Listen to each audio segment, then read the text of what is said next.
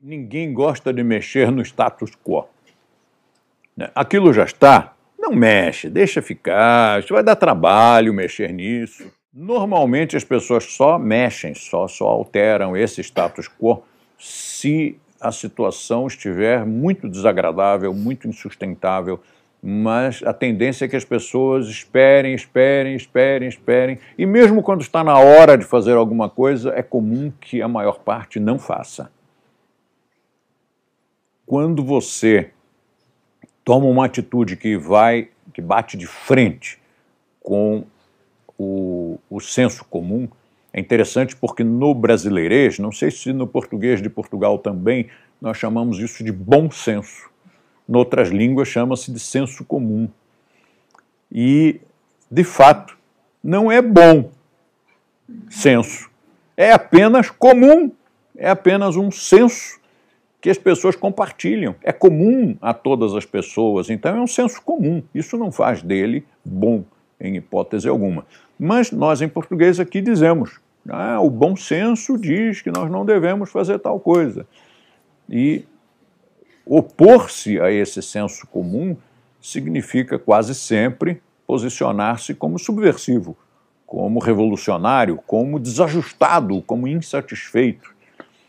E é preciso nós nos lembrarmos de que Buda foi um revolucionário, foi um, um insatisfeito, foi um desajustado. Jesus também. E eu não vou citar outros líderes religiosos para não ofender sensibilidades.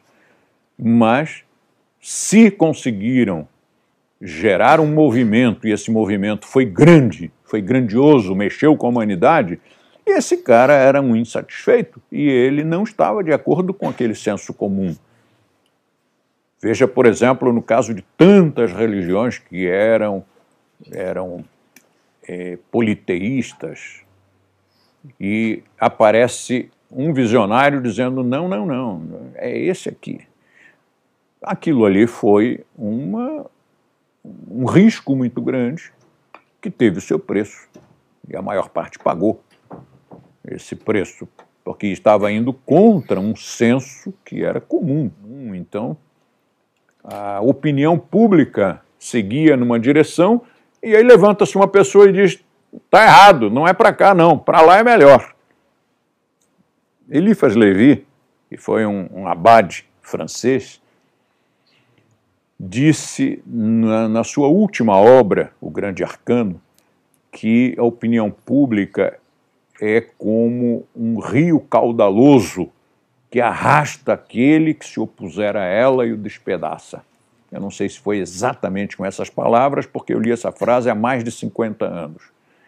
Mas a ideia que me ficou na cabeça é de que ele disse mais ou menos dessa forma.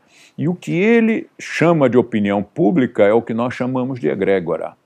Então, você se opor contra uma egrégora de opinião pública é ir contra a correnteza de um rio caudaloso. É uma força muito grande. E quem se opõe, geralmente, é arrastado e despedaçado. O fato é que precisamos tomar muito cuidado e, conhecendo o fenômeno chamado egrégora, fica muito mais fácil. Eu não conhecia quando comecei, né? os primeiros 10 ou 20 anos do meu trabalho, eu não tinha noção do que era egrégora. Até conhecia a palavra, mas eu não tinha noção exata do que era. Muita gente que hoje fala de egrégora, inclusive na internet, não tem a mínima ideia do que é. E ao fazer essa pesquisa encontrei uma porção de sites que falando sobre egrégora, mas que copiavam o meu capítulo de egrégora no livro Tratado de Yoga. Alguns a maioria na época não colocava a autoria do texto. E aí, nos sites que permitiam diálogo, eu escrevi lá. Oh, fiquei muito orgulhoso de você divulgar o capítulo do meu livro, mas gostaria que você citasse a fonte. E aí muitos passaram a citar a fonte depois que eu pedi. Outros, não, sites que não tinham diálogo, né? o cara simplesmente colocava, mas não tinha como entrar em contato. Esses não teve jeito, continuam com o meu capítulo lá sem dizer de quem foi. Então, o que, que se deduz daí? Que mesmo as entidades que utilizam a palavra egrégora muitas vezes não sabem o que ela significa. E que você procurando pela internet, você quase sempre cai num texto do De Rose, porque as pessoas não, não têm ideia do que seja.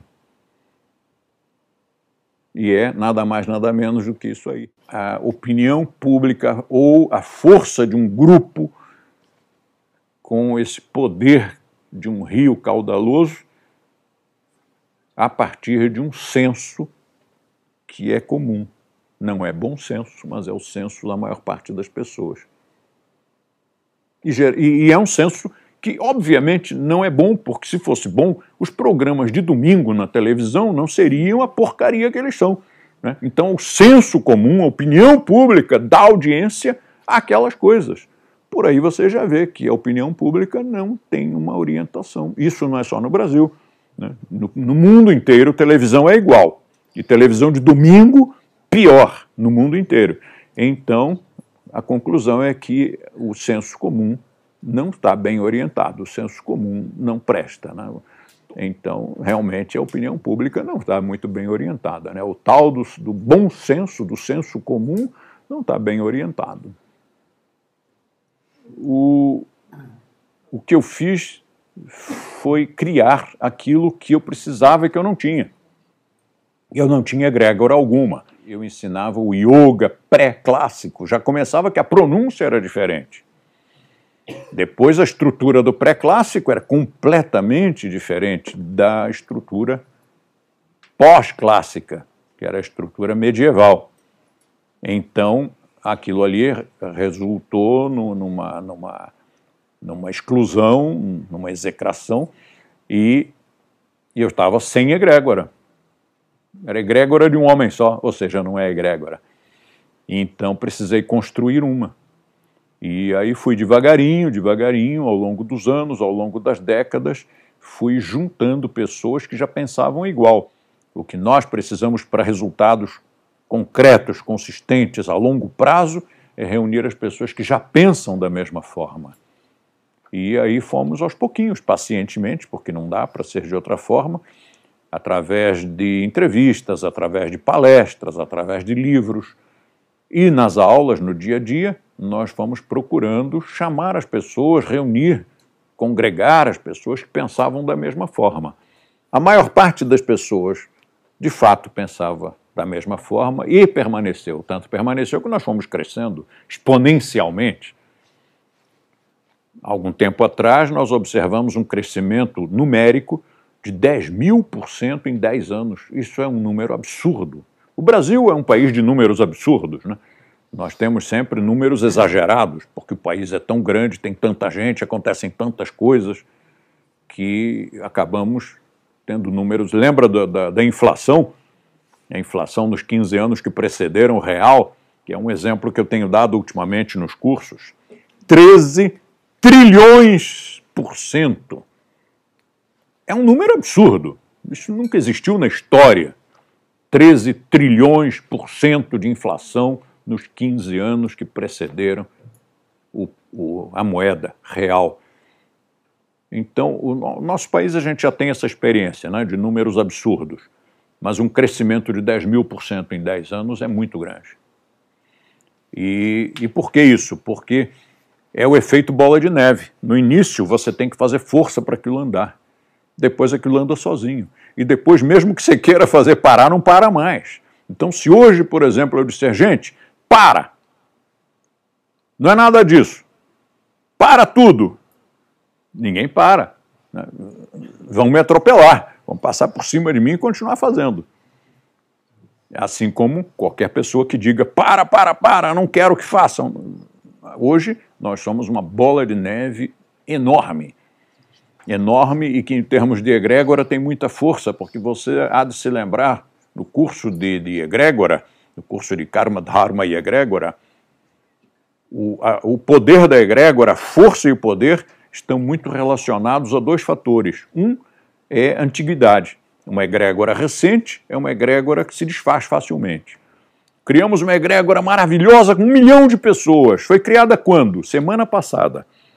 Então é fogo de palha. Né?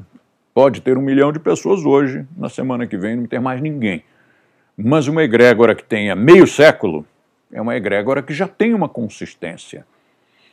E é o outro fator de, de força e de poder é número, é quantidade, porque se egrégora é o poder gregário, então quanto mais gente houver nesse poder gregário, maior ele será.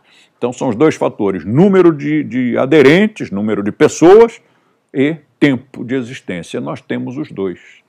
Então hoje a nossa bola de neve ela é grande e pesada e está descendo a ladeira aceleradamente. Não dá para ninguém se arriscar a fazer assim, porque ela vai passar por cima. Né?